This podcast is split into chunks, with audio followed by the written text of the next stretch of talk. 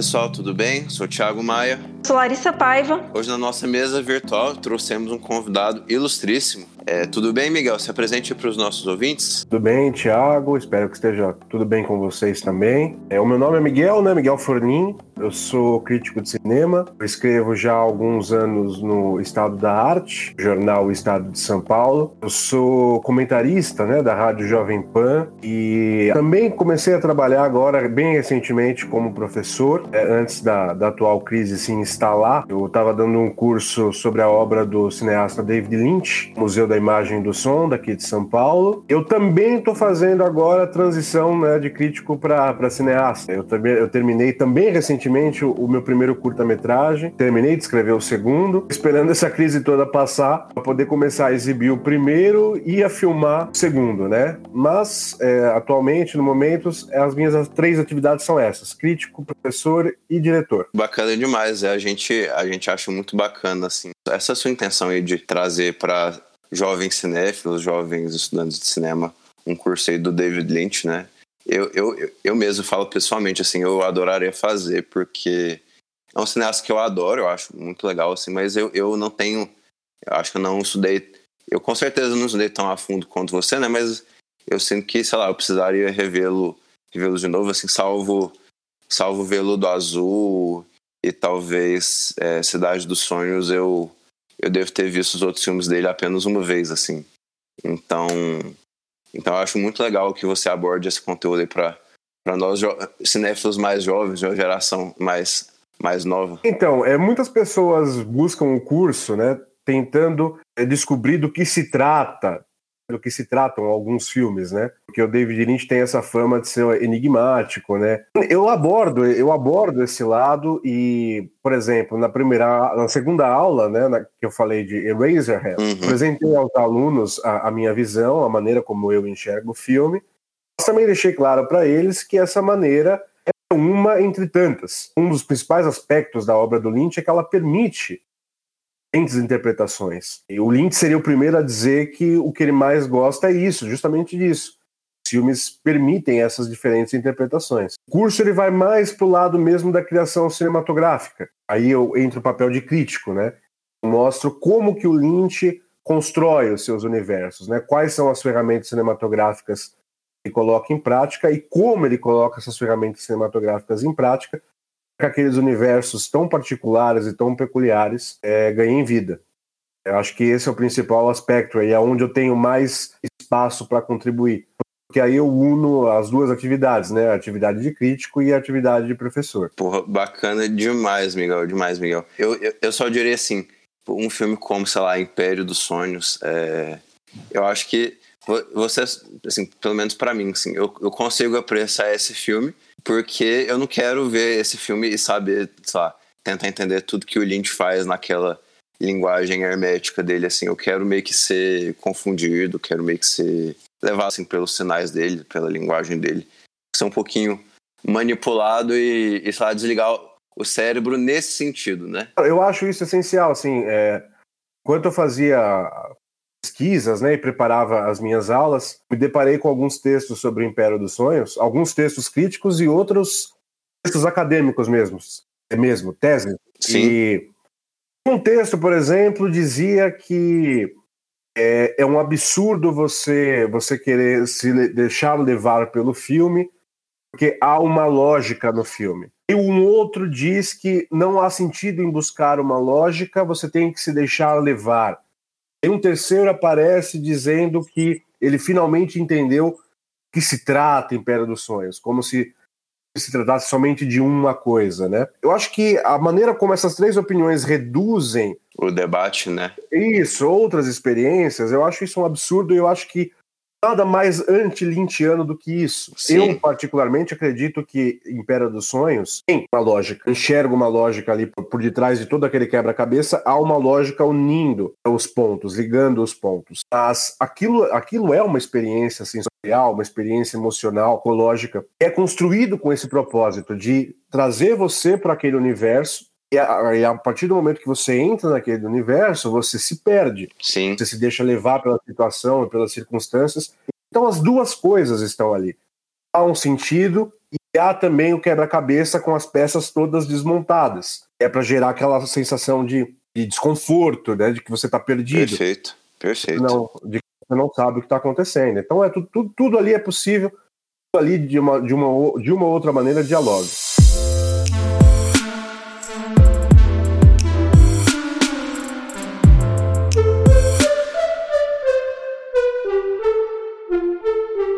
Queria puxar aqui um- o nosso assunto de hoje. É um assunto para lá de é, importante assim. A gente, eu e a Larissa, a gente fica até meio assim porque é, quando eu e a Larissa começamos a, a querer falar dos clássicos mais assim, né? A nossa ideia era, era pegar alguns nossos filmes é, prediletos e tal, tipo, a Larissa gosta muito de Godard, eu gosto muito de Truffaut, né? E aí no, aí no Instagram o pessoal, não, é, faça Poderoso Chefão, faça Laranja Mecânica. Eu, poxa, o que, que, que nós vamos falar de Poderoso Chefão que ainda não foi dito, né? Então a gente deixa pra você essa pergunta. O que falar de Poderoso Chefão que não foi dito, Miguel? É, é uma pergunta, é uma pergunta complicada. É, é, o Poderoso Chefão, assim, muitas pessoas as- me perguntam, ah, por que, que você nunca escreveu sobre esse filme ou sobre aquele filme? São considerados clássicos absolutos, né? Poderoso Chefão, Cidadão Kane, Um Corpo que Cai, Psicose. É porque o peso, assim, que recai sobre a, a, a minha geração é muito grande, né? É, o que dizer sobre esses filmes que já não foi dito antes? É, eu não saberia te dizer se o que eu vou falar aqui na nossa conversa hoje é inédito. Eu tenho, eu tenho certeza que muitas das coisas que eu vou comentar aqui foram, são coisas que eu li em outros lugares, que eu ouvi em outros lugares e que eu acabei integrando na minha opinião e na maneira como eu enxergo o filme. Conseguir apresentar alguma coisa aqui de, de, de original e de interessante para quem está ouvindo, eu já vou considerar a minha, a minha missão cumprida. Acho que você pensa como a gente, assim, acho que o que as pessoas querem é ouvir o que a gente acha no final das contas, assim, acho que a gente não vai descobrir a roda nesse episódio, mas eu acho que a gente tem muito a contribuir. Eu gosto muito do filme, Thiago também, é um dos filmes favoritos do Thiago. assim, o primeiro contato com, com, com a trilogia é, não foi marcante. É, eu vi quando eu era ainda muito novo, eu era adolescente. Eu gostei, é, eu entendi assim de imediato a sua importância, porque quando eu assisti eu já sabia do que se tratava e qual que era o papel do filme ali dentro da Hollywood dos anos 70, dentro da história do cinema americano como um todo e dentro da história do cinema de maneira mais geral. É, mas, assim, se, se eu pudesse dizer de maneira mais pessoal, mais particular, eu diria que o impacto foi moderado. Não Certo. foi um grande choque, não foi uma grande emoção. Mas isso foi mudando completamente ao longo dos anos. É, os anos foram passando, eu fui amadurecendo. Aí você vai, você vai percebendo ali que alguns, alguns dos, dos conflitos do Michael, né, que é o, que é o grande protagonista da, da, Da trilogia. série, da trilogia, é, são conflitos que mudam de cenário, mudam de, de, de, de panorama, mas basicamente se repetem na, na trajetória de, de todas as pessoas. É que é aquele ponto, aquele ponto mais ou menos em que você toma aquela decisão que vai ser uma decisão que vai guiar todo o resto da sua vida. E essa decisão ela parte de onde? Ela parte de uma vontade genuína tua de fazer as coisas de uma determinada maneira, ou parte de uma expectativa geral e alheia é, que a gente pode enxergar como um da, da sociedade, ou da família, ou do pai, ou dos irmãos, do país em que você vive, né? Uhum. É, então a gente vai amadurecendo e a gente vai enxergando que aqueles conflitos são conflitos que se repetem nas nossas vidas. E aí é interessante você acompanhar é, a minha, a minha relação nesse sentido com, com a trilogia. Acho que pode ser interessante porque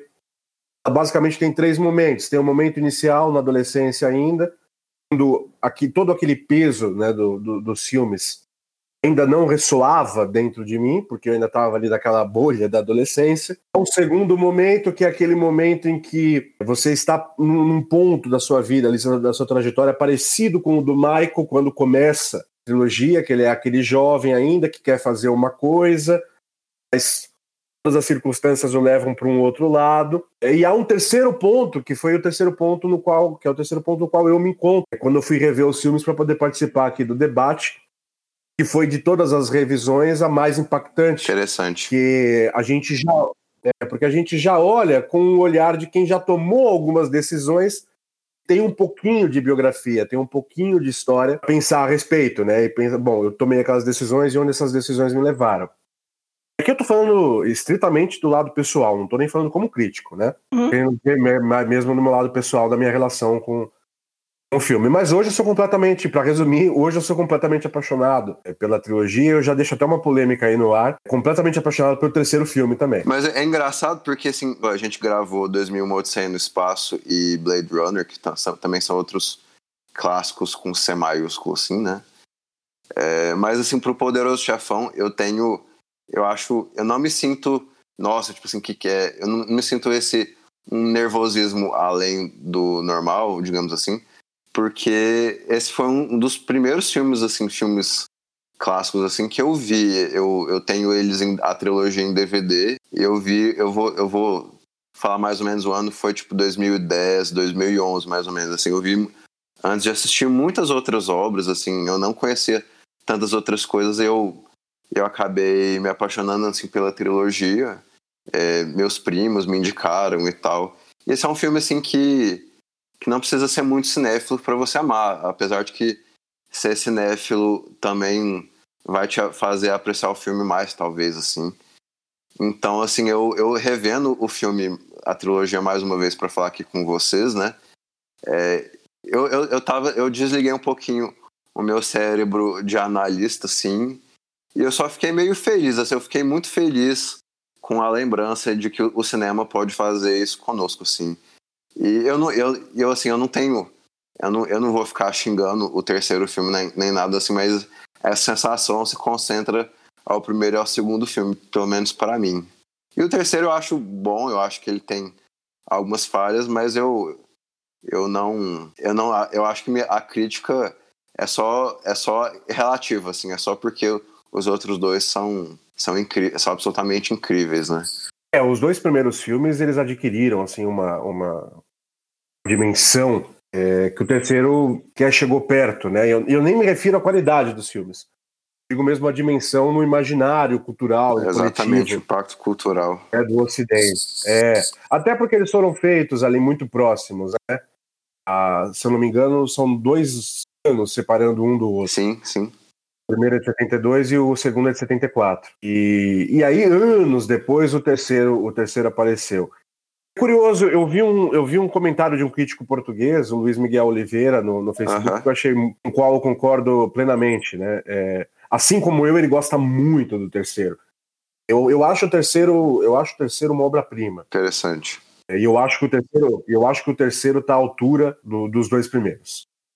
Ele diz assim, ele fala, os, o primeiro filme não precisava de um segundo, mas ainda bem que houve um segundo. Certo. Aí ele termina dizendo que o segundo não precisava de um terceiro e ainda bem que houve um terceiro. E eu acho que isso é interessantíssimo porque mostra que, embora seja uma trilogia que começa ali na juventude do Michael, termina na velhice e, e morte do Michael, né?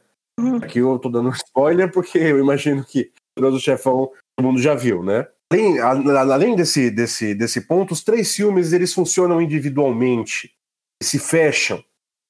É, eles não necessitam do segundo, o primeiro não necessita do segundo, o segundo não necessita do terceiro, que eles funcionem. Então, assim, essa foi uma das principais proezas Francis Ford Coppola, fazer uma trilogia que dialoga perfeitamente entre si, né, com, com, entre os filmes, mas ainda assim fazer com que cada um dos filmes funcione individualmente como uma obra fechada. Essa, para mim, é uma das principais proezas, assim, os principais méritos do Coppola e do, do Mario Puzo. Eu, eu ia te perguntar é, se você tem alguma relação próxima com os outros filmes do Coppola, é, Apocalypse Now, a, a, Conversação, o próprio... Eu não, eu não lembro se ele dirigiu, mas eu acho que ele, além de ter escrito, ele dirigiu Patton também, né? É, eu, eu, eu, pessoalmente, assim, eu, eu gosto bastante desses outros filmes, né? Para mim, Poderoso Chefão se destaca de maneira absoluta, mas eu acho que ele tem, tem muito a, a oferecer para a história do cinema de maneira geral. Não, claro, claro. É, o, o, o Pauton é só roteiro. Ah, só roteiro, é. Isso, é. E eu gosto, gosto dos filmes do Coppola, principalmente, é claro, dos filmes da, da década de 70. Ali o grande auge, né? Foi o apogeu da sua carreira, né? Ele fez ali em sequência o Poderoso Chefão, o primeiro, depois a Conversação, Ganhou, o Poderoso venceu Chefão a Palma, 2. Palma de Ouro em Cannes, né? É, é, ele venceu a Palma de Ouro em Cannes com Conversação. Também- Conversação e o Apocalipse Sinal também, se eu não me engano, dividiu a Palma de Ouro em Cannes com outro filme. É, eu acho que ganhou sim em 79, Apocalipse Now. É, Ganhou o BAFTA também com Apocalipse Now. ele fez o Apocalipse Sinal e ele também fez um filme que é, fica, é um pouco esquecido, né, diante dos outros da década de 70, mas que é o Fundo do Coração, que é maravilhoso. É, é, é o One from the Heart, né? Isso, que ele recriou Sim. Las Vegas no estúdio. É, eu, eu adoro esse filme também. Eu, eu vi, eu vi inclusive recentemente, assim. E eu gosto muito da, assim, de- dessa construção mesmo, assim. O, San- infelizmente não foi um sucesso comercial, né? E foi um, um dos motivos que ele acabou, ele gastou muito para fazer esse filme e Cotton Club, né? Sim, sim. Esses dois filmes em particular, ele acabou tendo que fazer a parte 3 do Poderoso Chefão, que era, algo que ele diz ele que ele não gostaria de, de ter feito, assim, é, gostaria de ter feito os dois primeiros falarem por si só. Mas eu, eu, acho é, One from the Heart super legal, adoro a trilha sonora do, do Tom Waits também, que Maravilhoso. é, é, é dessas, é desses acontecimentos assim históricos que tipo eu acho que ajuda muito ele em Poderoso Chefão que Al Pacino e Robert De Niro ah, foram os dois atores terem tido carreiras incríveis como é, como cineastas assim depois de Poderoso Chefão meio que dá um peso a mais para os filmes né? E aqui para mim acontece meio que isso também em One from the Heart porque o Tom Waits acabou tendo essa coisa de cantor meio cult, de cantor da década de 80, e é um cantor bem poético, assim. Não sei, pra mim, para mim adiciona esse peso a mais pro filme que, que assim, eu acho belíssimo, acho belíssimo. Não, claro, a trilha do Tom Waits é um dos principais aspectos ali do, ah, do, marav- do, do, do- do prazer do filme, né? Daquela sensação de, de maravilhamento, assim, que o filme, que o filme dá, né? É, eu, então, eu, eu gosto muito, assim, dessa, dessa fase do- dos anos 70 do Coppola, ela influenciou muito e, por exemplo, se a gente pegar um filme como Era Uma Vez em Nova York, do James Gray, Sim, é, o segundo Poderoso Chefão é uma influência clara né, nesse filme, nesse filme.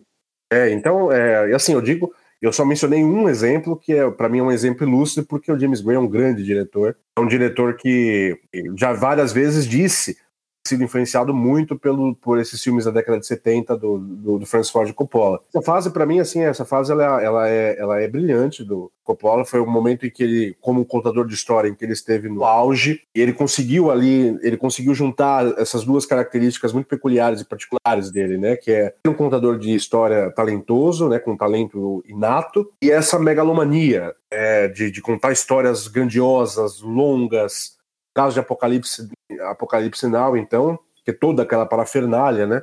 Digo parafernália no bom sentido, porque é impactante. uhum, certo.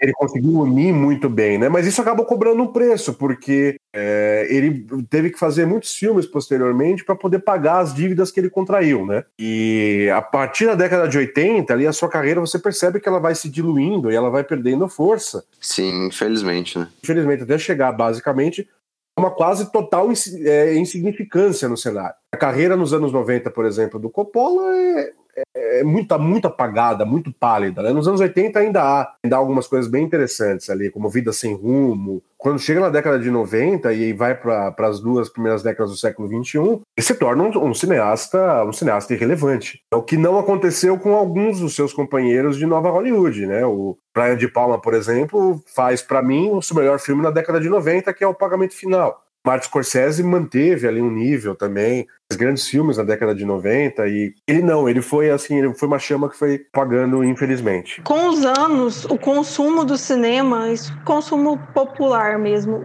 foi mudando e histórias como o Poderoso Chefão foram e Apocalipse Now principalmente foram ficando antiquadas assim entre aspas um público público que frequenta cinema mesmo assim. E por isso que o Scorsese talvez continuar continuou fazendo grandes filmes por isso o Coppola foi ficando para trás. Assim, eu concordo, eu concordo em parte. Para mim é claro, assim, é um dado histórico que, que o, o, público mudou e o que o público quer mudou, uhum. né? Então, todos esses cineastas que, que marcaram a nova Hollywood na década de 70, Brian de Palma, Ford Coppola, Martin Scorsese Sim. e outros. É, Assim, é que o Spielberg ele tem. O Spielberg é complicado, porque o Spielberg, ele basicamente é, junto com o Jorge Lucas, o responsável dessa mudança né, de paradigma é, na, na, sim, indústria, é na, indústria norte-americana. Né? A gente, se a gente pode dizer que o público hoje em dia é um público que não quer mais aquelas histórias e é um público, de certa maneira, infantilizado, é, o início disso tudo no início disso tudo são aqueles filmes que o Spielberg fez e Star Wars do George Lucas, né? Tubarão, essas coisas todas. Indiana Jones. Uhum. Mudou ali, mudou mais ou menos o, o foco da, da indústria hollywoodiana, né? Uhum. Deu essa noção de blockbuster, né? De filme arrasa quarteirão. Então, é, esses cineastas que, fiz, que, fizeram essa nova Hollywood na década de 70, que eram cineastas que contavam essas, essas histórias pesadas, mais sérias, mais adultas, todos eles tiveram de encontrar uma maneira de se adaptar a essa mudança, né? Sim. De todos eles, obviamente, o mais bem sucedido foi o Martin Scorsese, porque o Martin Scorsese manteve uma, ele manteve uma quantidade ali de filmes, né? Sempre produzindo, sempre dirigindo novos filmes, manteve uma qualidade. Os dois últimos filmes que ele fez são dois filmes que eu gosto demais, assim, O Silêncio e O Irlandês. É, os outros já patinaram mais, não tanto em qualidade, como eu disse antes, o Brian de Palma, por exemplo, fez, fez uns, alguns dos seus melhores filmes na década de 90. Mas até para conseguir financiamento, até para conseguir realizar, é, dar vida aos seus filmes, né, mudou tudo. Hollywood mudou, aquela Hollywood na década de 70 que estava apostando aqueles diretores saídos das universidades, muito influenciados pelo cinema europeu. Não era mais a Hollywood da década de 80. A Hollywood da década de 80 apostava em outras coisas. E aí todos eles tiveram que encontrar maneiras de, de, de se equilibrar na corda. Eu acho que de todos eles ali, é, o Francis Ford Coppola, isso sem falar no, no, no, no Timino, né? Timino foi o que mais apanhou, infelizmente, porque era um gênio. É, infelizmente, né? Infelizmente. É era um gênio. E ali, depois do, do, fracasso de Portal do Paraíso, a carreira dele se resumiu a, a, a, filmes pontuais ali, dois filmes por década. Filmes maravilhosos. O Ano do Dragão, que ele fez na década de 80, é uma obra-prima. É, na Trilha do Sol, que ele fez no final da década de 90, outra obra-prima, mas tinha muitas dificuldades para arranjar financiamento. Né? Então todos eles atinaram. E o Coppola foi um dos que mais sofreram com isso também, por causa das suas dívidas que ele foi contraindo ao longo da vida. Uhum.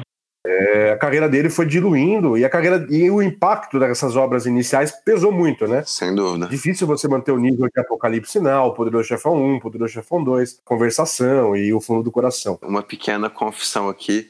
É, por exemplo, o Brian De Palma lançou um filme ano passado, Domino, com, inclusive com o Nicolai Coster-Waldau, que fez o Jamie Lannister em Game of Thrones.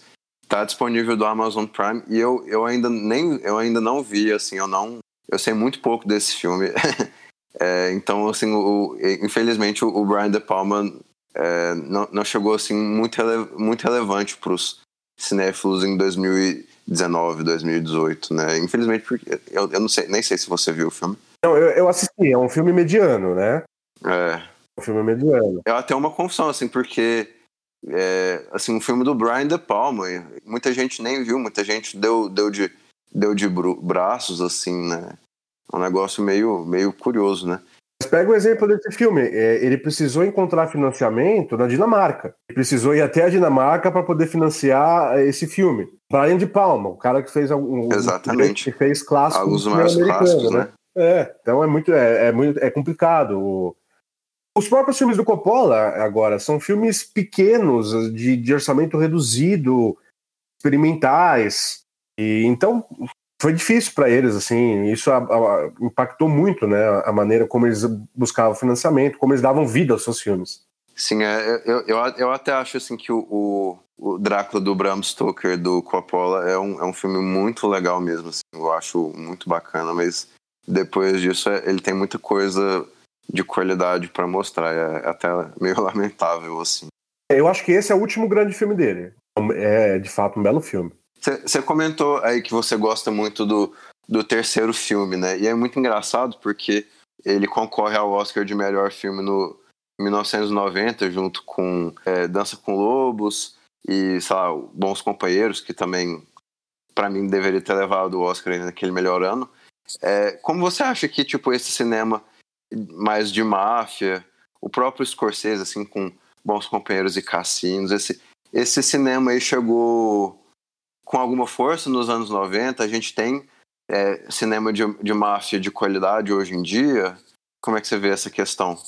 É, é, uma das, uma das, das coisas que, o, que a trilogia Poderoso Chefão assinala é a mudança, são as mudanças internas da máfia, né? É, ele mostra isso muito claramente ali quando deixa claro que toda aquela, todo aquele glamour, aquele charme que existia máfia no passado, né? Que é a geração do, do Vito Corleone, não é mais o glamour que existe naquela geração é, do Michael, né? Quando o Michael se torna o Don Corleone. Isso é o que eu mais gosto do terceiro filme, e isso é exemplificado.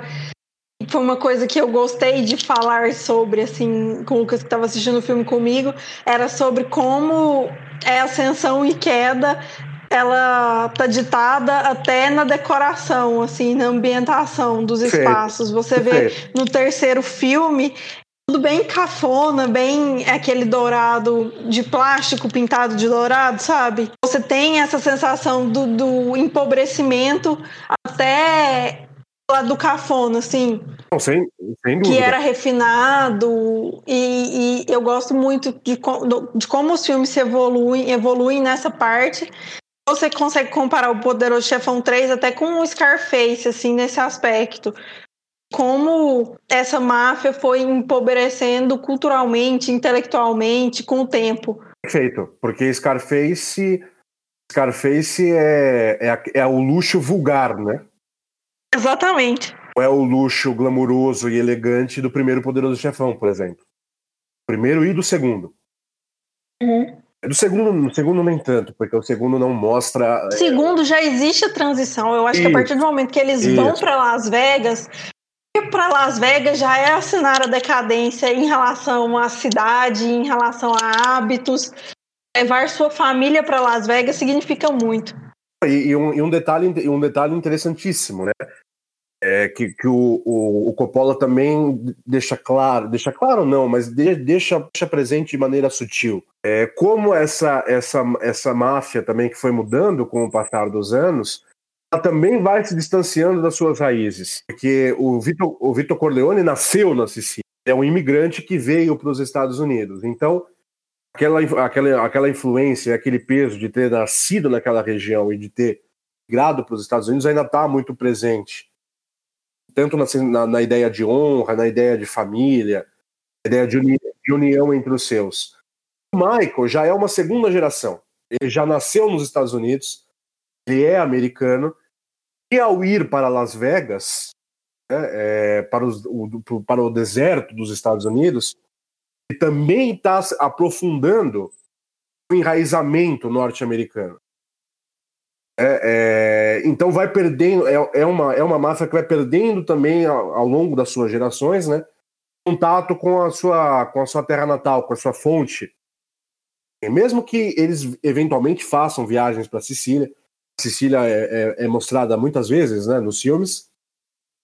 Mas a, essa própria ideia de mudar ali para o sul dos Estados Unidos, né, é, no sudoeste ali, de, de Nevada, Las Vegas, mostra essa ideia de um raizamento norte-americano. E o filme mostra essa transição, essa mudança. E é importantíssimo lembrar a queda que o que leva o, o, o Don Corleone é, ser, ser alvejado o fato de que ele se recusa a entrar no mundo das drogas.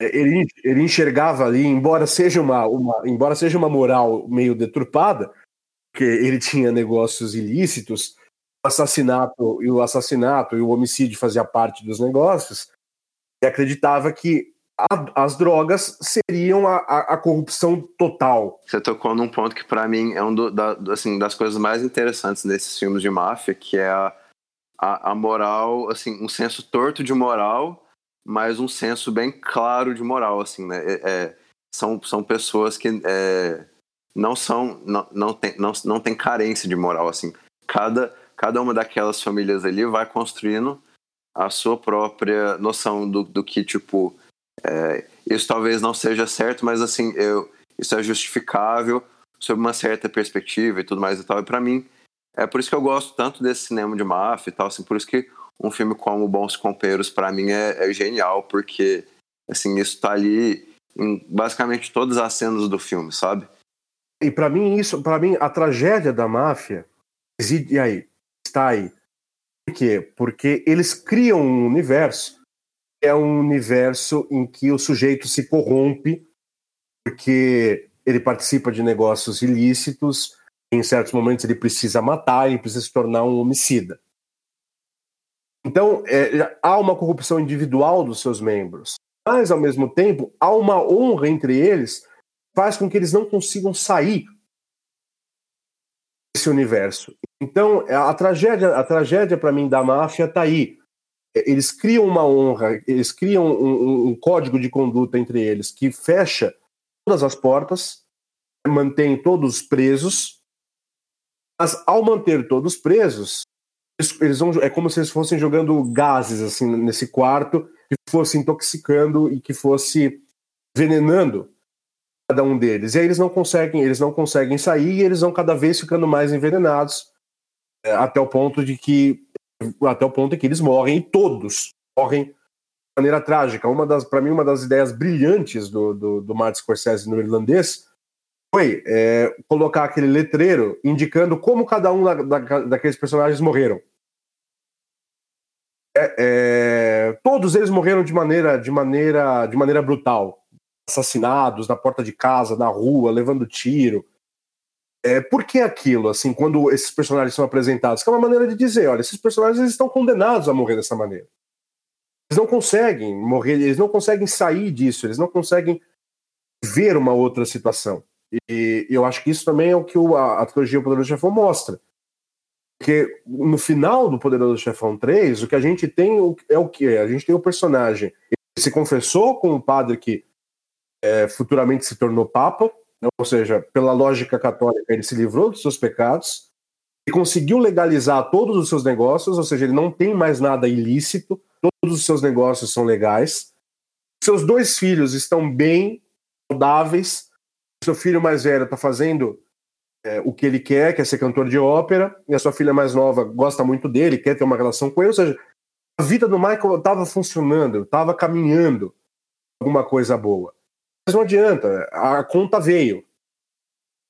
A conta vem da maneira mais trágica e, e triste e dramática possível. Então, esse ponto que você tocou, é, eu acho que é essencial, porque para mim a, a, a, a, tragédia da máfia, da máfia reside. Isso é impossível sair e ao ficar você vai morrendo aos poucos.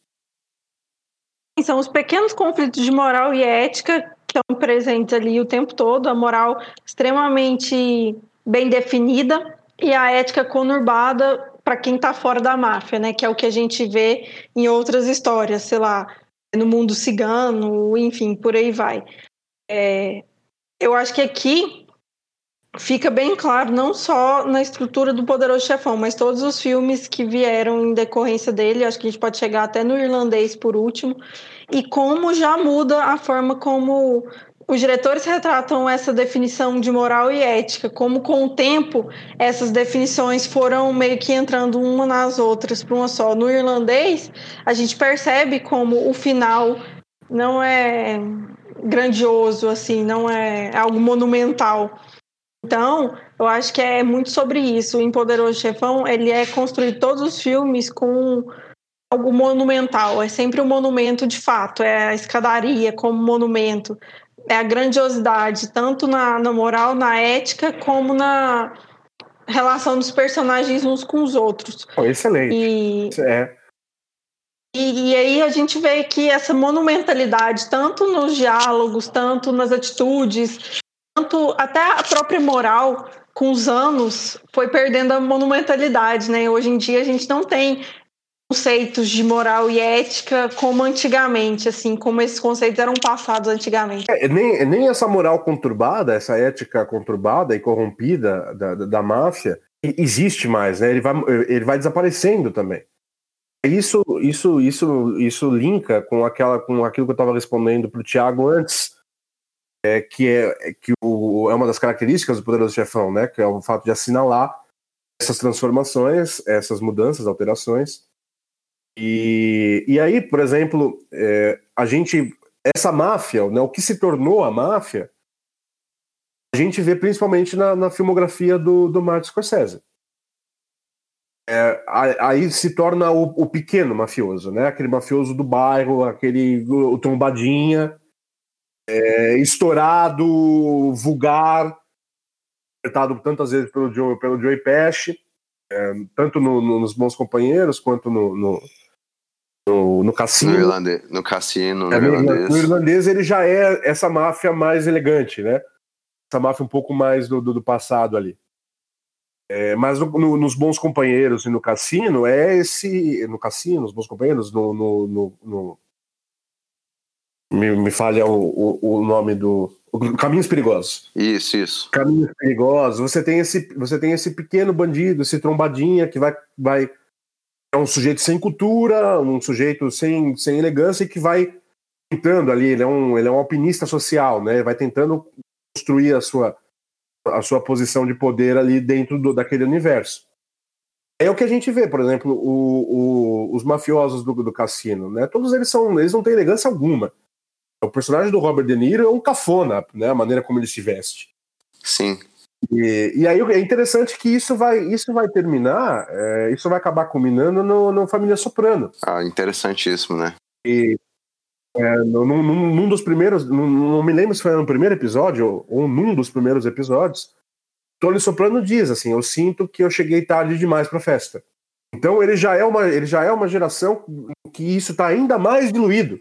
É, o, Tony, o Tony Soprano, no caso dele, é mais, é, é mais interessante, né? Porque a gente vai vendo é, a primeira temporada ali de Sopranos é, é uma grande é uma grande, é uma grande meia culpa dele, assim, né? Ele tipo a gente vê essas racionalizações e motivações deles, assim, que ele tem para para seguir nessas ações mais clandestinas, tipo ele fala isso pra gente, né? A, a partir da, da terapeuta dele, dele. Então por isso que, enfim, acho bem genial essa sacada dos criadores da série.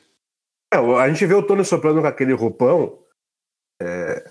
Ali não há glamour algum, né? Não há charme, não, não. não há charme algum ali. Compare essa cena, por exemplo, com aquela cena em que o Vitor Corleone aparece de roupão conversar com, com o personagem do Robert Duval, né? Que é, que é um dos seus filhos ali que Tom Hagen.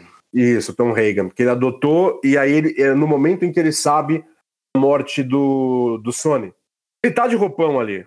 Mas nota a diferença. Diferença de postura. É uma diferença, diferença enorme, de ambientação. Né? Uma diferença enorme, né? E aí a família Soprano também tem uma outra ideia, que é a ideia da desconstrução a, do, do, gênero da máfia, né? É, é uma desconstrução porque é um, é um mafioso no, no divã, é, conversando com uma, com uma psiquiatra. Literalmente. É, literalmente. literalmente. Literalmente.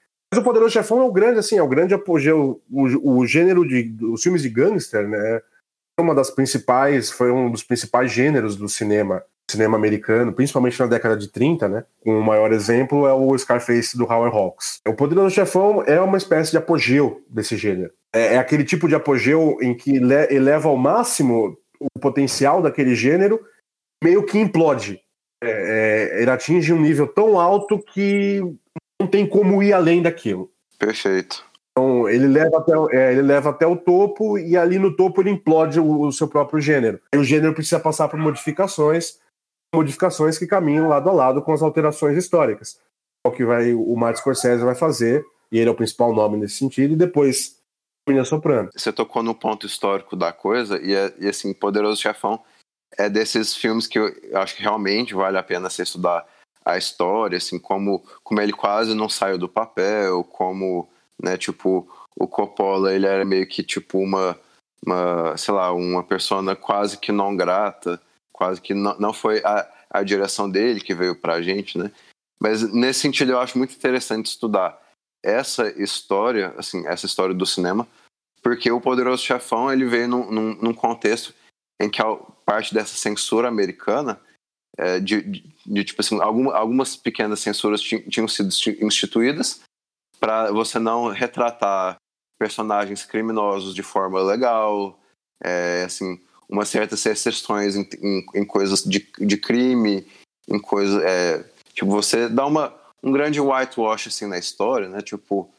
e isso, isso foi no, no pós-década de 30, de 40, foi uma, uma censura que durou muito tempo. E a partir do momento que essa censura vai caindo, assim, os estúdios investiram pesado. Em, no, assim, na década de 70, é, os estúdios estavam sedentos por, por cinema mais agressivo, né? Mais, assim, mais realista, é, por, lá, por falta de uma outra expressão. E o Poderoso Chefão, ele encaixa perfeito nesse contexto ali de de uma censura menos, é, menos idiota mesmo. e é curiosíssimo, porque. E é perfeita a sua colocação. É, quando você estuda a história e o contexto no qual o filme foi feito, o filme se torna ainda mais importante, aí você começa a entender o porquê dele também. De, do, um dos motivos de ele ser tão relevante, né? É, na verdade é que na década de 70 os estúdios norte-americanos eles não sabiam eles não sabiam o que fazer, eles estavam perdidos, que o mundo tinha mudado. Exatamente contra a cultura, o movimento hippie, maio de 68, guerra do Vietnã, tudo isso tinha modificado o imaginário coletivo. Então, se você comparasse, por exemplo, quando você vê uma série como Mad Men, você percebe perfeitamente como é que aconteceu essa mudança de imaginário. A série começa na década de 50, naquele conservadorismo da década de 50, do sonho americano e da, das casas nos subúrbios, e termina na, na década e termina na década de 60, né, finalzinho da década de 60, toda aquela ebulição. Sim. Os hippies, as drogas, o homem na lua e todas essas coisas. E é interessante como o personagem do, do John Hamm, né? Tá, quase fugiu. Ele, assim, como é, o, o papel do marketing nessa transformação, né? A gente. O legal do de Mad Men é que você tá ali no, no, no olho do furacão, né? É, essas, essas mudanças sendo, sendo acontecendo de forma ativa mesmo, né? Sendo provocadas e não é, não assim de forma passiva. Não, é, isso é, esse, esse, esse é um barato da série, né? Porque é, um, esse é o barato mesmo. Né? Mostra a capacidade que o marketing, que a publicidade tem de se adaptar. O episódio final, por exemplo, é, deixa isso muito claro, né?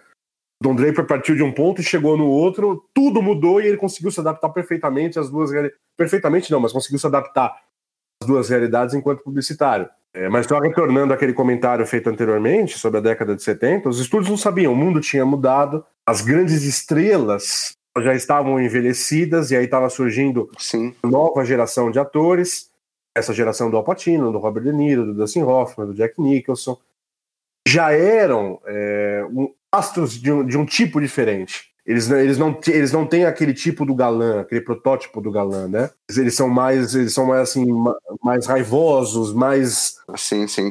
Mais, como eu posso dizer, mais intensos, né? Todos eles vieram ali de uma preparação técnica muito apurada. Há um, uma série de outros detalhes. O Código Reis apareceu, então os filmes podiam mostrar muito mais violência e sexo.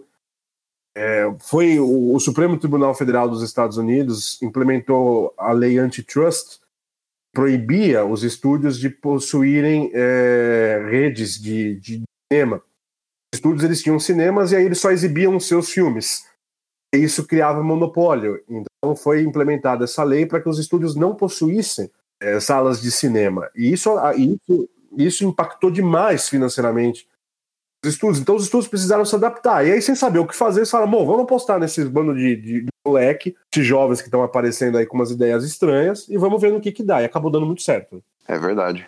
É, voltando um pouco no enredo do filme em particular, é, você comentou assim, você e a Larissa comentaram dessa decadência do, do 3, do, da parte 3, assim, do Poderoso Chefão.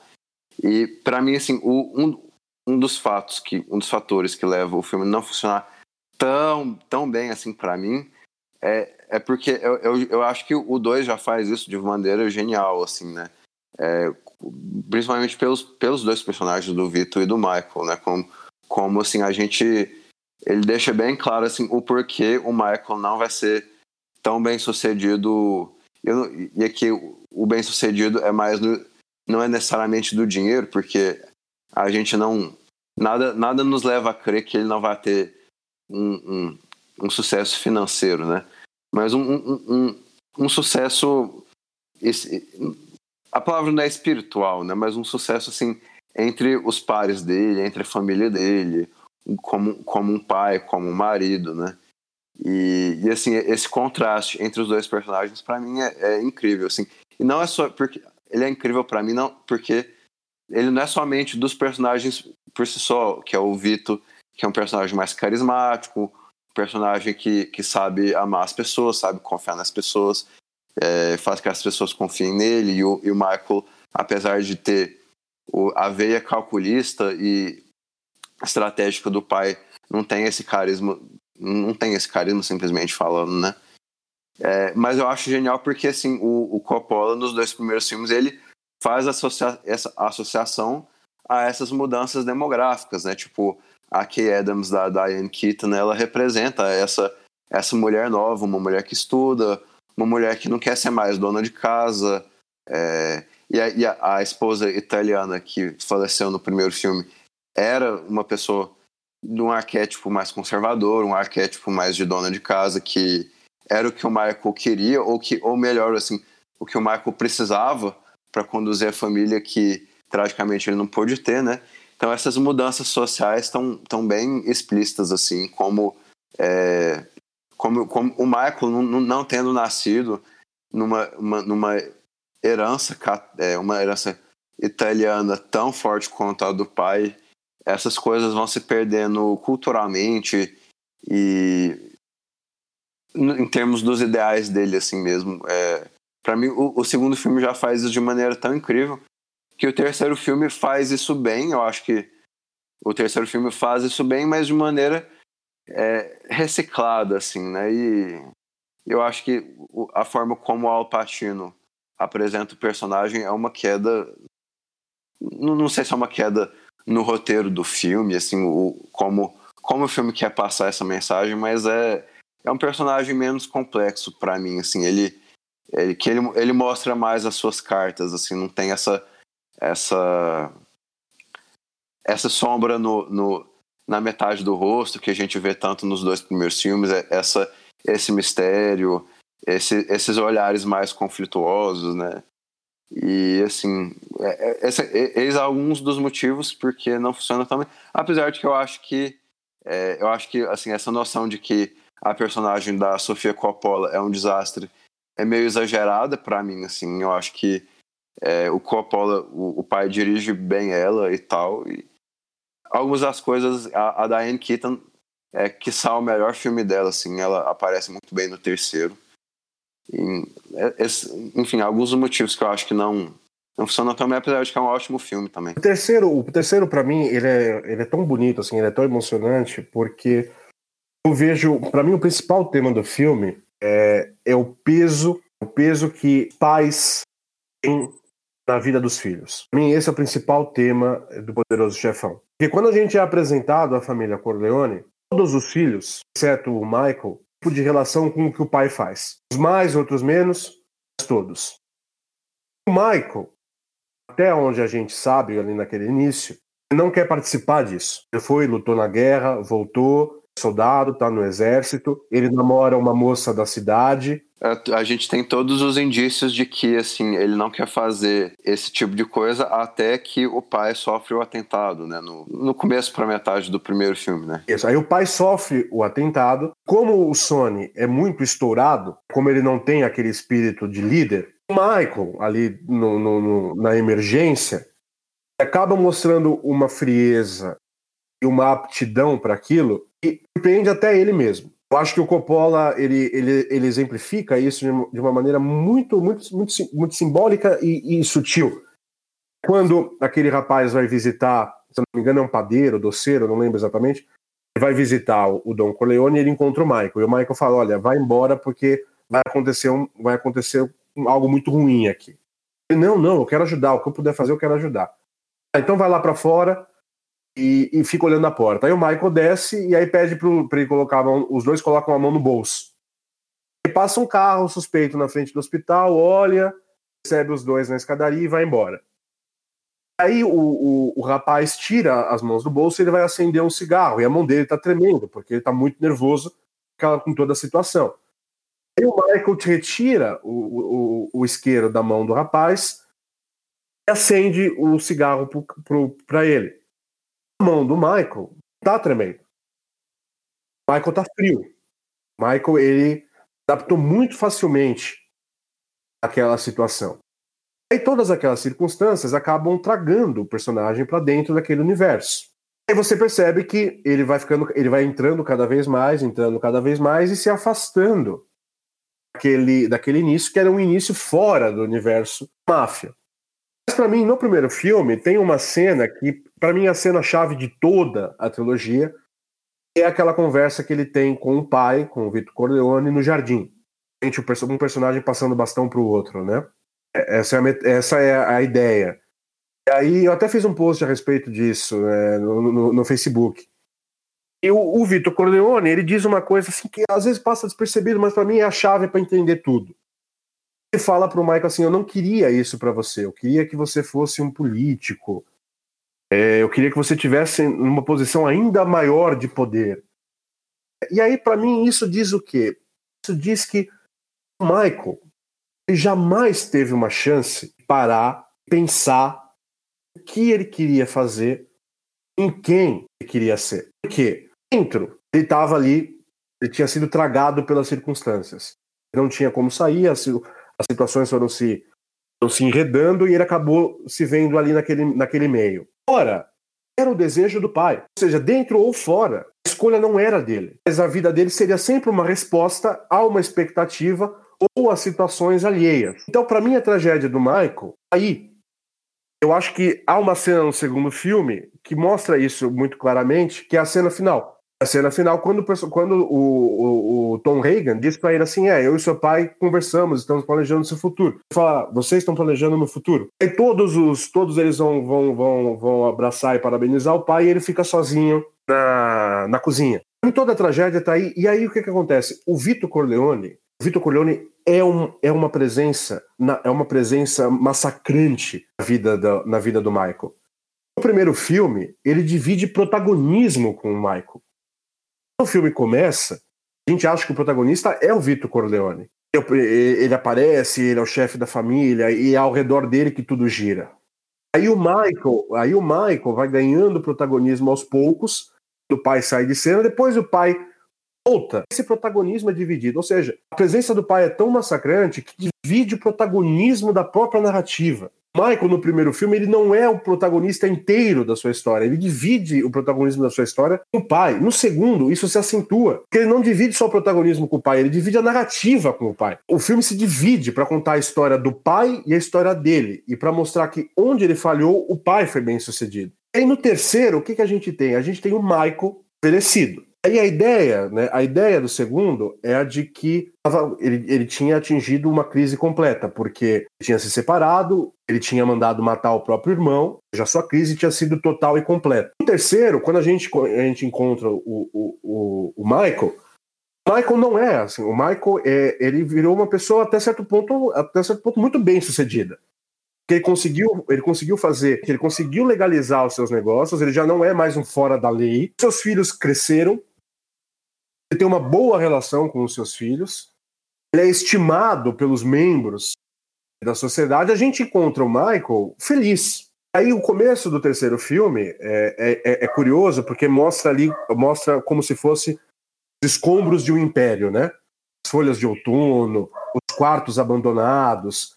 Aí o, o Coppola parece indicar que é, olha, aquele universo da máfia e da ilegalidade, ao fim. Michael agora é um outro homem é o homem abençoado pela igreja, estimado pelos seus pares, um bom pai, que conseguiu, que conseguiu legalizar os negócios da família. Mas aí há um outro problema. O passado ele sempre volta para cobrar. A conta chega. O personagem do Andy Garcia naquela, naquela, naquela, naquela baile, naquela festa, naquela reunião inicial, emblemático, que ele é o único que chega com uma jaqueta de couro, todos muito bem vestidos e ele vestido de uma maneira de uma maneira corriqueira, né? Maneira até banal. Por quê? Porque ele não pertence àquele universo, ele pertence ao universo ao qual o Michael pertencia no passado. E é ele que vai trazer o Michael de volta os problemas que não eram mais problemas do Michael, eram problemas do passado. E aí as coisas elas vão se complicando de uma tal maneira. O passado novamente vem à tona E aí, o passado vem à tona de que maneira?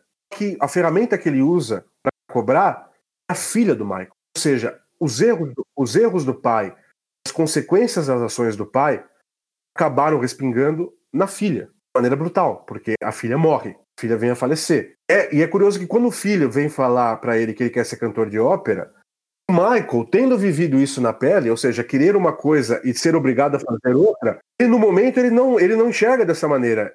Ele fala assim, não, que você tem que fazer isso, isso, isso, isso, isso, porque é mais seguro. Ou seja, ele está repetindo os mesmos erros do pai. E para mim, essa é, essa é toda a. E aí, aqueles escombros do começo do terceiro filme. Concordo. Não são só os escombros daquele universo da máfia que não existia mais.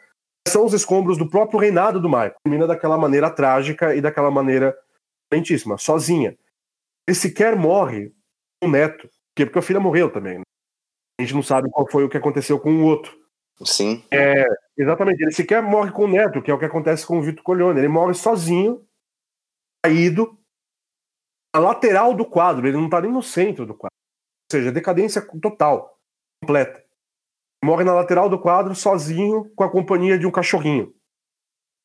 Assim, é a imagem da solidão por excelência.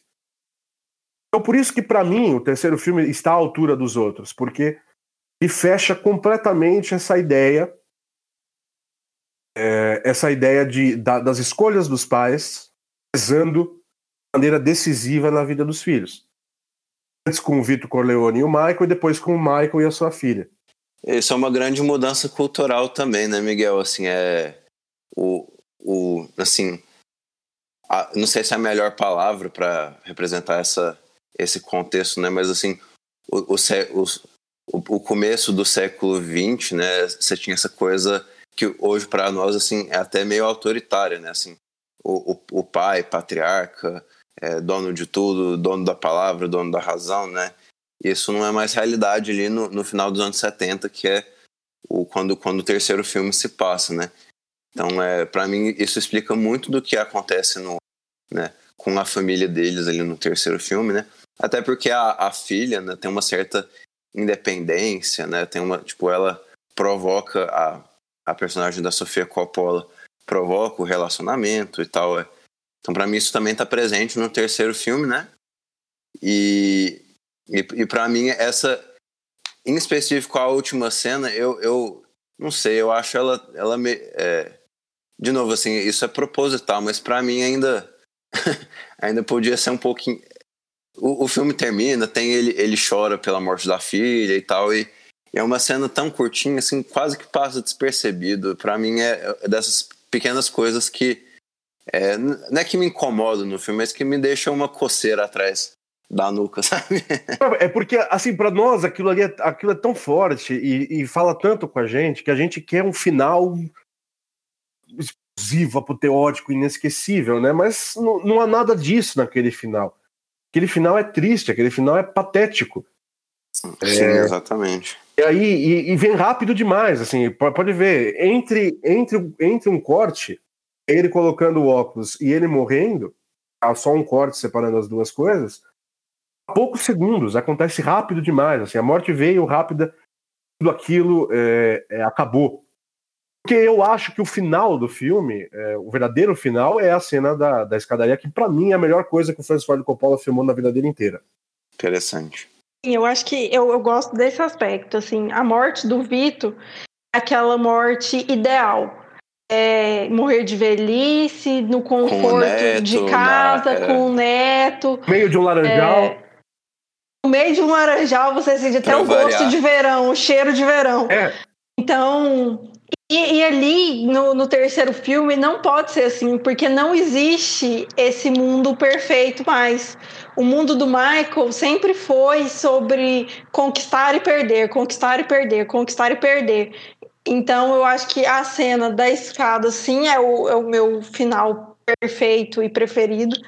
É sobre a morte desse, desse ideal. Ali você vê que ele não vai alcançar isso, porque até o último segundo você quer para o Michael o final do Vito. Você quer glamour volte, né? Que a era dourada da máfia ainda esteja presente ali. Acho que o grande sucesso do primeiro filme é justamente esse universo glamuroso que todo mundo quer viver, quer estar ali presente.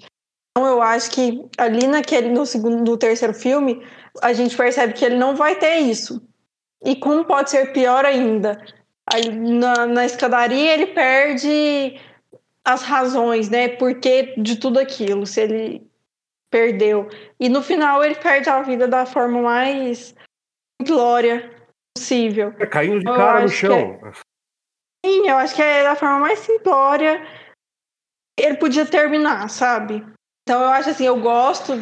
Pra mim, os, os, os meus favoritos são o primeiro pela construção toda e o terceiro pela decadência toda. Assim como ele subiu toda aquela escadaria, ele desce, né, no, no terceiro filme. O segundo filme, para mim, é o, é o que vai e vem ali entre os dois universos.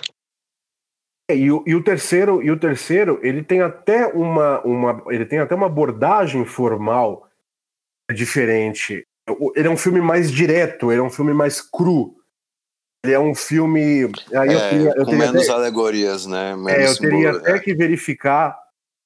Eu teria até que verificar, mas me parece ser um filme em que os planos demoram menos tempo que os, os dois primeiros filmes.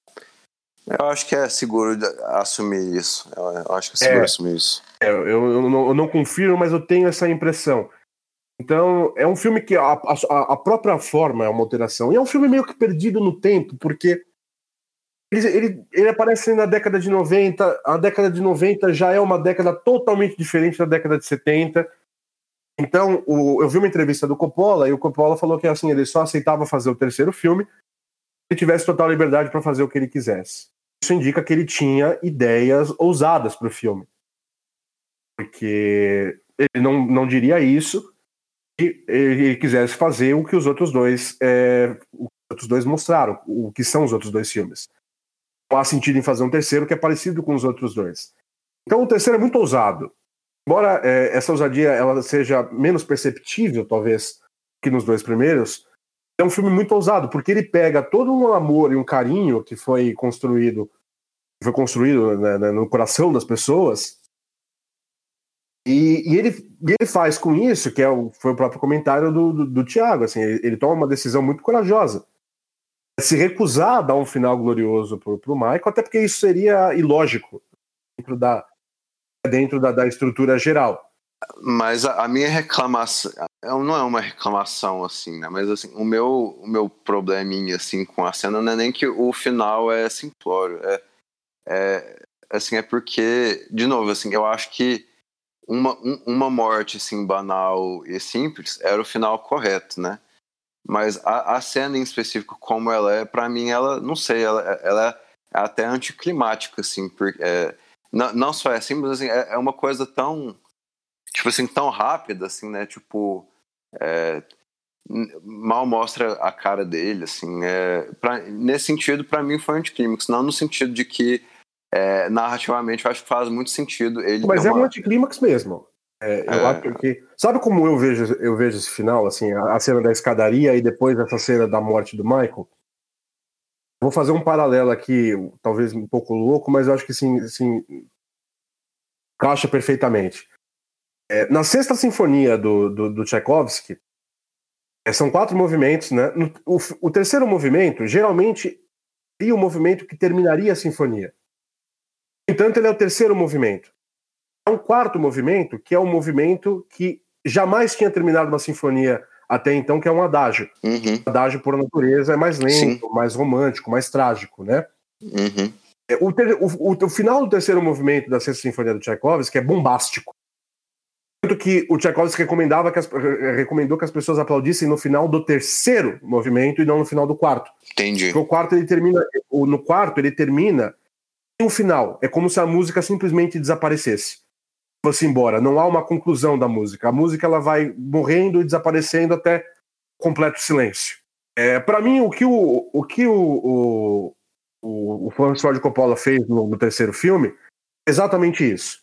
A cena da escadaria é o final do terceiro movimento da Sexta Sinfonia do Tchaikovsky. O bombástico, é o operístico, gritos, cheiros, dores, música, é, cores, né, o vermelho e o preto. É o momento bombástico. Aí aquela cena final, o adágio da sexta sinfonia do, do Tchaikovsky. Aquela, é aquela coisa meio anticlimática, aquela coisa que não parece um final, mas é final, que simplesmente acaba. Simplesmente desaparece. É, e aí o que você tem é um completo silêncio. Aí no caso do Michael, o silêncio da morte. Então, assim, o final que o, o final que o Francis Ford Coppola deu, o final bombástico é a cena da escadaria, como eu disse anteriormente, para mim é a melhor coisa que ele já filmou na vida dele. Que ele filma aquilo como ele filma ao mesmo tempo aquilo como se fosse um quadro, toda uma composição de quadro, há, uma tentativa ali de, de, escultura, de recriar a Pietà, total sentido dentro da, da, da, narrativa, mas ao mesmo tempo ela é cheia de movimentos porque recria a ideia de uma cena de ópera. Uhum. O que o Coppola conseguiu atingir naquele final ali, para mim, é coisa de gênio. A combinação estilística, né, da, da apresentação do filho com né, o, o tom da cena. O que é, o, e o que é curioso, porque a música que ele usa pra, na, na cena é um, um intermezzo, né? Ou seja, é uma música de intervalo. Que eu acho que acentua também essa ideia de que aquilo ali aquilo ali não é, o, não é o, o, o final próprio do filme, porque vai ter uma cena depois ter uma cena depois que vai ser a cena final, que é uma cena totalmente anticlimática, eu concordo. É uma cena para quem a gente para quem a gente acompanhou tanto assim, com tanto carinho a história do Michael, ver o Michael morrer daquela maneira rápida e sem muito drama, é impactante, eu entendo perfeitamente. Mas o que é curioso, o que é curioso assim, é, e ele teve a ótima ideia de mostrar o, o Michael dançando com as três mulheres da sua vida, né? A primeira esposa, a Diane Keaton e a filha. Ele perdeu todas duas morreram e uma, pelo olhar da Diane Keaton, entendeu? ela olha pro Michael e o Michael tá berrando na escadaria, o olhar uhum. de ódio que ela direciona a ele, um olhar é. aquele olhar assim, eu nunca vou mais querer olhar na tua cara. Essa pessoa, né? Tipo, é. Fica. Não, fica nada ambíguo o que ela tá sentindo, assim, no, né? Quem, a, a culpa que ela põe naquele acontecimento, né? Tipo. É nele. A é... culpa é totalmente dele. É, exatamente. E o olhar dela diz tudo. Ela não precisa falar absolutamente nada, né? Poderoso Chefão, para mim, é uma referência grandiosa em relação à obra cinematográfica e a um produto cultural. Eu acho que é algo que marcou várias gerações, com certeza, como filme favorito de várias pessoas que a gente conhece, nossos pais e por aí vai. Então, eu acho que uma das coisas que a gente não se aprofundou tanto é a esse produto cultural, assim, que eu acho que precisava de um episódio só para falar disso. Falar como a cultura de máfia foi evoluindo e até chegar num GTA da vida, num jogo. Então, eu acho que isso dá para a gente conversar mais em outro episódio sobre, que é algo que é extremamente relevante. A minha parte, puxando sardinha, toda a direção de arte, toda a delicadeza do Coppola em relação os escritórios ali da máfia, a disposição das cadeiras, a disposição dos personagens em cena, como as pessoas, as cozinhas ali, como a mama italiana interage com aquela cozinha, a ambientação da Itália, como isso é tão singular assim. É, é a minha estrelinha, a minha cerejinha no bolo, é a minha estrelinha a mais um filme que me toca nessa sensibilidade ali espacial. Eu acho extremamente lindo Poderoso Chefão, o primeiro. Eu acho tudo lindo, assim, todo, desde o figurino até aquele restaurante italiano ali, aquilo ali diz muito sobre a relação dos personagens com as casas deles, como eles valorizam as casas. Se vocês perceberem as principais conversas da máfia, elas são as casas, no máximo no carro, mas no carro não tem muita conversa, tem mais ação, né? E, e esse respeito à casa, eu acho muito interessante. Eu só queria, assim, eu só queria dizer que o Poderoso Chefão, é, entre muitos outros motivos, é também importante porque mostra a importância de cada etapa de colaboração numa produção cinematográfica. O Poderoso Chefão é um filme, é um filme que se destaca em todos os departamentos. É um filme completo, né? É um filme completo. É um roteiro. Eu concordo, eu concordo. Um roteiro perfeito, é uma direção perfeita, são performances perfeitas, fotografia, trilha sonora, direção de arte, figurino, maquiagem, no caso do Marlon Brando, que o Marlon Brando tinha 47 anos na época. Ele parece muito mais velho. É uma maquiagem super carregada, né? É, é então é, é um filme, é um, o Poderoso Chefão, o Poderoso Chefão é um, é, é um exemplo perfeito que, do que o cinema hollywoodiano é capaz. É, do cinema narrativo, do cinema clássico, o, o Poder do Chefão é um exemplo perfeito. E há uma outra característica que eu gostaria de ressaltar também, é um outro motivo que faz o filme ser, faz a trilogia ser tão brilhante, é um filme que bebe muito é, num, num, num, tipo de romance, né, romance de, de ficção de livros, são aquelas, por exemplo, na, na, literatura de língua portuguesa a gente tem o exemplo dos maias, do Essa de Queiroz. Sim, sim. Essa ideia de que essa ideia de, de ações ou de família ou da trajetória de um indivíduo acontecendo, ao mesmo tempo mostrando o panorama social, político, econômico, cultural, no qual essa trajetória se desenvolve. Aqueles grandes romances do Tolstói, do, do, do Dickens, eu já mencionei no caso do Essa de Queiroz, os Maias. Então, o Poderoso Chefão, ele, ele não só é uma, uma, uma história sobre o Michael Corleone, sobre o Vito Corleone, sobre a máfia italo-americana, mas o, Poderoso Chefão também é sobre os Estados Unidos. Com certeza. Porque é o drama, o, todo o drama dos Estados Unidos é o drama do imigrante. Os Estados Unidos é um país de imigrantes. De imigrantes. Imigrantes que, que, que precisam ali é, criar suas raízes numa terra distante, numa terra diferente. Então, é, a ideia do capitalismo, de, de, ligar a máfia com o, o, o, mundo capitalista, com o mundo dos negócios. O Michael, mais de uma vez, diz: esse, isso, isso para mim são negócios. Eles ressaltam várias vezes que aquilo é negócio, não é uma mentalidade executiva, é questão da liberdade.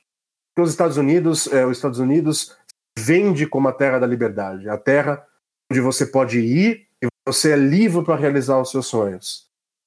O Michael, durante a sua história toda, a única coisa que ele não teve foi liberdade. Sim.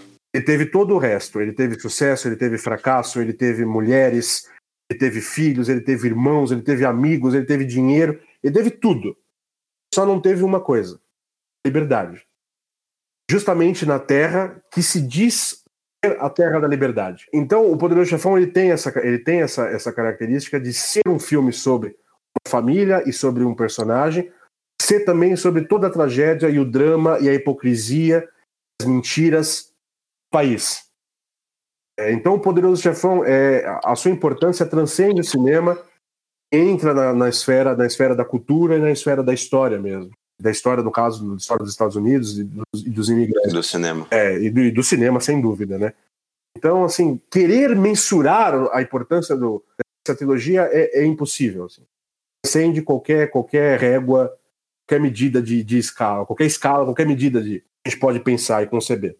É, eu só queria corroborar um pouquinho do que você pegou aí por último, porque é, sim, é, com certeza tem toda essa esfera simbólica da história americana e tal, né? Mas no caso de nós brasileiros, ela quase que duplamente é, ela, ela corta em dois sentidos. Ela corta pelo sentido de que, sei lá, você espelha nos Estados Unidos por essas características de liberdade, né? E também, assim, é uma. Ali é o catolicismo, né? O catolicismo pesa, pesa demais na história. Então, nós que somos um país católico, aquilo meio que acho que fala duplamente com a gente. Não, claro, é. Esse é um outro ponto. esse é o problema. O chefão dá, um, dá espaço para uns podcasts. É, essa, é uma outra, essa é uma outra coisa, assim, o fato de, do, do Coppola ter trazido o Vaticano e a corrupção do Vaticano, as intrigas da, da, da Igreja Católica para o terceiro filme, são essenciais, porque a Igreja Católica também impõe ali um quadro de regras morais que precisa seguir. Ele mostra ali que, eu acho que é, tem um poder simbólico isso, que ele mostra ali para o filme que nem o, o Michael não pode ter a salvação, porque o instrumento de salvação está corrompido, que é a própria igreja. Sim, exatamente. O único padre que parece ser padre de verdade, até ele comenta, eu, eu confessei com um padre que era padre mesmo. Esse padre vira o Papa e depois ele é assassinado. Sim, exatamente. É, não, não havia espaço para salvação, pelo menos não nesse mundo. A salvação do Michael talvez venha num outro mundo, uma outra esfera, mas nesse mundo não tinha salvação. Perfeito. É, só para concluir aqui, eu vou tentar ser, ser breve aqui das minhas considerações finais. É, na maior parte do tempo que vem, que assim, que eu tô, tô, tô, tô vivendo minha vida e vem Poderoso Chefão na minha cabeça vem, tipo, o- são cenas do primeiro filme, de maneira geral. É, acho não sei se é porque é o filme que eu mais assisti dos três, mas é, me parece que é o mais icônico, seja porque tem o, o Poderoso Chefão na sua forma mais, mais nua e crua, que é o Marlon Brando, né? É, tem as cenas do- do- dos casamentos, é, a ascensão e queda do, do Michael, é, a cena do batismo no final do primeiro filme, né? Pra mim, o segundo filme, eu diria que é mais filme porque ele é mais doloroso, assim. É, não sei, não sei, assim, eu acho uma, uma discussão complicada, porque eu, eu amo de paixão os dois, né? E, mas eu, eu acho com certeza o dois ele é mais ele é mais assim doloroso de ver, ele tem mais peso, assim, a, a história da América tá, tá contado de maneira mais clara, com os grandes flashbacks. E o segundo, a gente fala um pouco das, das qualidades técnicas do filme, eu acho que tem algumas transições de montagem que são assim absolutamente incríveis e, e eu não sou eu, eu, eu geralmente não sou as pessoa, a pessoa que fica é, eu, a- a- óbvio que eu adoro uma boa montagem mas eu, não sei se eu sou a pessoa que fica mais separando nisso e, e, enfim eu fico pensando em algumas dessas cenas que vai de Itália Nova York Nova York é, atual Nova York antigo Nova York antigo Itália é, sei lá se um, se um diretor como Hitchcock que era mestre em fazer essas construções se tivesse a tecnologia que o Coppola tiver, tinha à disposição para fazer os dois primeiros filmes. E para mim, assim, os dois são, sei lá, um 10 de 10, assim, fácil. O 3 eu acho um filme bem sucedido, assim, eu acho que ele fecha bem a história. É, para mim, assim, a...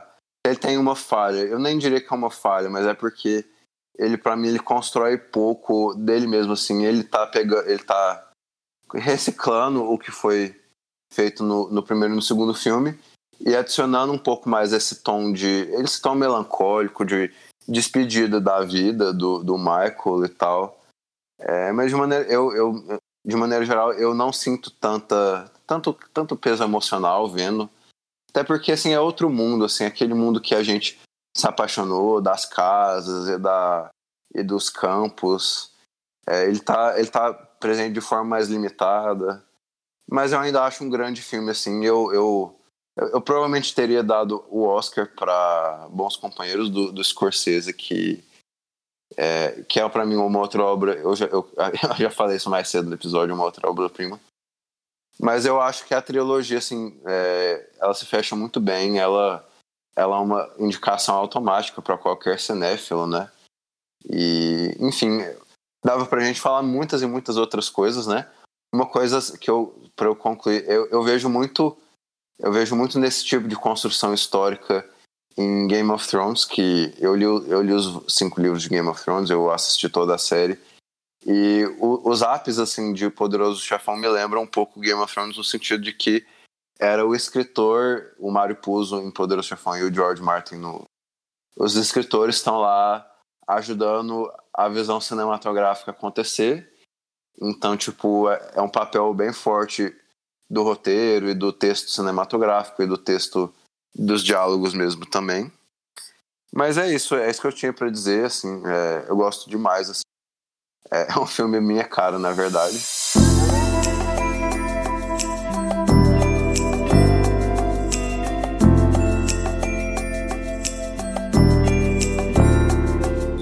Você tem algo para indicar para os nossos ouvintes, Miguel? Olha, eu vou indicar é, um filme, já que a gente falou de fim, né? É um filme que eu revi recentemente, assim, um pouco antes de rever os filmes da trilogia do Poderoso Chefão. É, ele, infelizmente, é um pouco difícil de achar, mas eu vou recomendar mesmo assim, porque eu acho que o esquecimento no qual esse filme caiu é um absurdo, né? Diante do, do poder e da qualidade dele. O último filme que o John Ford dirigiu, é, que se chama Sete Mulheres.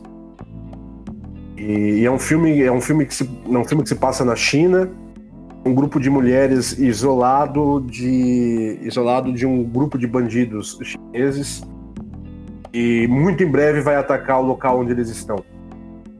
Esse filme, esse filme é, é estupendo, é maravilhoso assim. O John Ford terminou a, a carreira a carreira dele da melhor maneira possível. Né? E eu, eu até brinco assim exageradamente, é claro Mas a cena final, com a Anne Bancroft e o bandido chinês, final do Sete Mulheres, uma, é uma daquelas cenas assim que funda religiões, porque tem um poder, ela tem um poder mítico ali, um poder místico também, é, palpável, visível, assim, impactante. Então, fazer um pouquinho de justiça a esse filme para poder colaborar um pouquinho com ele. A minha indicação vai para Sete Mulheres do John Ford. Ó, ótima indicação, ótima indicação. Larissa? Eu vou fazer duas indicações. A primeira é de um, de um filme, Era uma Vez na América, do Sérgio Leone. Quando eu fiz. Acho que já deve ter alguns meses. Eu fiz, antes do irlandês, eu fiz uma maratona de filmes de máfia. E Era uma Vez na América era um filme que eu nunca tinha visto. Acho que do essa lista é um dos principais, junto com o Poderoso Chefão, tá ali de obra-prima, assim, e de filme extremamente importante com essa temática. Eu também tenho uma indicação aqui, que quando eu fui pesquisar para o nosso episódio, eu achei um livro, que é o livro do Poderoso Chefão mesmo, só que ele, tá, ele tem anotações do Coppola no, durante o livro ali. Então, eu acho que se você chama The Godfather Notebook, então acho que procurar na Amazon acho mais fácil de achar. É um livro bem legal, assim, super ilustrado e tem as anotações do Coppola. Eu acho bem interessante para quem gosta, principalmente colecionar esses artigos. Então, é bem legal. Interessante. A minha indicação de hoje é, vai pro. A gente falou dele um pouco aqui no filme, né? Vai pro fundo do coração. É, o, meu, o motivo por que o filme de 1981 do Coppola, o motivo que eu tô indicando é porque ele tá disponível para quem quiser ver no, no streaming do Petra Belas Artes. E é um filme super bonito, assim. É, é um filme, inclusive, que eu indicaria para você, Larissa. Porque, sei lá, é dos que se destaca pela beleza mesmo, assim, dessa... É uma Las Vegas bem artificial ali, sabe? Tipo, ele, ele monta, ele faz questão de não filmar dentro da cidade, ele faz questão de construir tudo ali. É um cinema bem musical, assim, é, ele é... O filme é repleto de música e a música dita o ritmo do filme também. Então, eu acho um filme super, super interessante, que está disponível no Petra Belas Artes, dentre vários e vários outros ótimos filmes que estão lá disponíveis. É, você gosta desse, desse serviço, Miguel? Você tem acompanhado o pessoal do Belas Artes? Acho muito bom. É, eu acho que eles têm um catálogo. Porque no Brasil, nas nossas plataformas de streaming, elas, elas têm um catálogos de clássicos e de filmes antigos, ou eu outras nacionalidades, europeus, muito pobre, né? É, o Petra Belas Artes é uma tentativa de suprir um pouco essa lacuna. Há alguns clássicos ali indispensáveis, né? A Andrei Rublev do Andrei Tarkovsky, Contos da Lua Vaga do Kenji Mizoguchi, Uma Vez em Tóquio do Yasujiro Ozu, tem uns oito, dez filmes, se eu não me engano, do Eric Romer. Olha só. Não... É, o, o, gabinete do Dr. Caligari, tem Metrópolis, tem o Scarface do Howard Hawks. Eles têm um catálogo de clássicos ali, de filmes europeus, diretores europeus bom. Tem Hulk e seus irmãos, Morte em Veneza, do Luquino Visconti. Então eu acho que é bom, assim, é barato, é, tem um bom catálogo e supre uma, uma carência e uma lacuna da, nossa aqui, né? Que infelizmente nas nossas plataformas de streaming costumam ter poucos filmes dessa natureza. Acho um, dinheiro muito bem pago, porque são nove reais por mês e é um catálogo bem grande e bem rico, né? Inclusive de, é. inclusive de filmes mais modernos, é, tipo é, Todd Haynes e David Lynch com tem o Império dos Sonhos lá, tem o Império dos Sonhos, verdade. Far From Heaven da Julianne Moore com o Todd Haynes, né? De cabeça me veio esses aqui, mas eh, tem, tem vários outros. Eu vi um filme que eu não tinha visto ainda pelo serviço, que era Vai Veja, do Ellen Klimov. É, ali no, no, no, no fechar dos portões ali do cinema soviético, que eu acho um filme absolutamente brilhante, assim. E eu acho que a gente a nossa conversa pode encerrar por aqui. Eu tenho eu só tenho a agradecer a sua participação aqui com nós, Miguel. Hoje, apesar dos, dos problemas técnicos que a gente tem tido ultimamente, né, foi uma gravação excelente, assim, um papo muito, muito informativo. Nossos ouvintes vão, com certeza, vão amar. A gente é Supercuts Pod nas a Larissa é LaresBVP. Eu sou Thiago R. Maio em todas as redes. É, você quer divulgar as suas, Miguel? Onde que o pessoal pode te seguir? Eu tô no Facebook e eu tô no Instagram. Colocando meu nome, que é Miguel Forlin, aparece ali rapidamente, ali, dos primeiros ali. Mas enfim, mu muitíssimo obrigado, Miguel. É, foi um papo muito longo, muito rico. Semana que vem a gente tá de volta, pessoal. Tchau, tchau. Até a próxima. Say what again? I dare you. I dare you. I double dare you, motherfucker. Say what one more goddamn time. I'm sorry, Dave. Told me, keep your friends close, but your enemies closer. The Force will be with you. Always. Este podcast é produzido e editado pela Elis Studios.